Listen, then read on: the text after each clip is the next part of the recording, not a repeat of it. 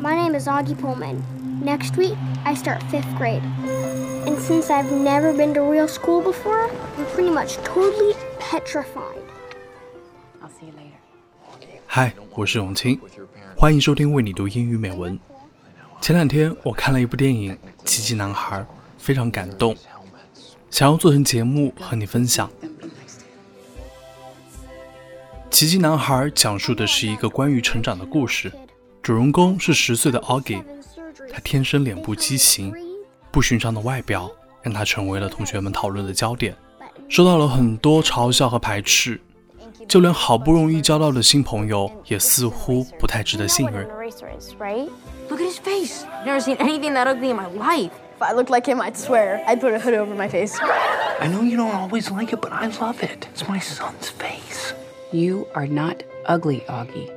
have to say that because you're my mom. Because I'm your mom, it counts the most because I know you the most. Auggie 心里是怎么想的呢？接下来，我们有请来自旧金山的十岁主播 Robert 为你读这一段摘自小说原著《Wonder》里的独白。Who is it that I aspire to be? That is the question that we should be asking ourselves all the time. Hey Jack, come sit here. In a sec. I'd like to be able to control the weather. That would be your superpower? That sounds pretty lame. What would you do? I'd be invisible. You're the toughest kid in that school. Show them. You can't blend in when you were born to stand out.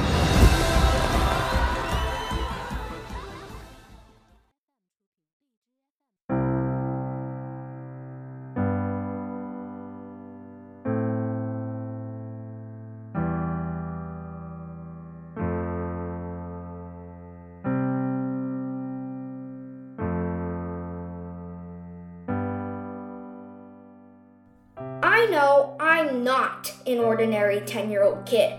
I mean, sure, I do ordinary things. I eat ice cream, I ride my bike, I play ball. Things like that make me ordinary, I guess. And I feel ordinary inside. But I know ordinary kids don't make other ordinary kids run away crying. I know ordinary kids don't get stared at wherever they go. If I could have one wish, I would wish that I had a normal face, that no one ever noticed at all. I would wish that I could walk down the street without people seeing me and then looking away in a strange way.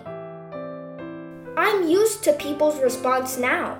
I know how to pretend I don't see the faces people make. Mom and dad are also used to that kind of thing. However, Kate, my sister, can't stand it. She can get really angry when people do something rude. For example, one time in the playground, some older kids made noises when they saw me.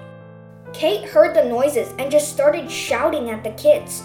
Kate doesn't think I'm ordinary. She says she does. But if I were ordinary, she wouldn't feel like she needs to protect me as much.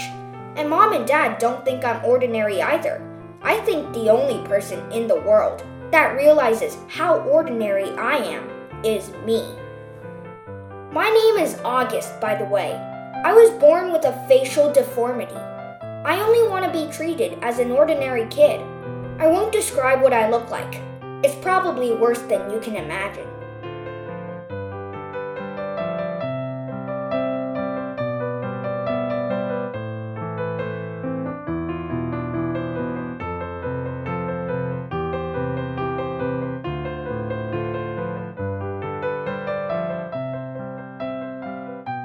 幸运的是啊，在成长的过程中，Augie 的爸爸妈妈、姐姐一直都是他最坚强的后盾。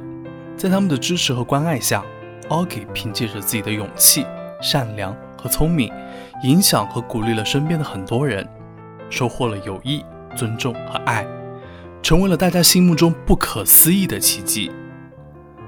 我们也许和 Augie 一样，因为某个地方和别人不一样，而成为了别人眼中的另类。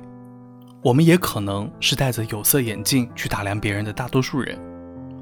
我想借用电影里的一句话和大家说：Be kind, for everyone you meet is fighting a hard battle that you know nothing about.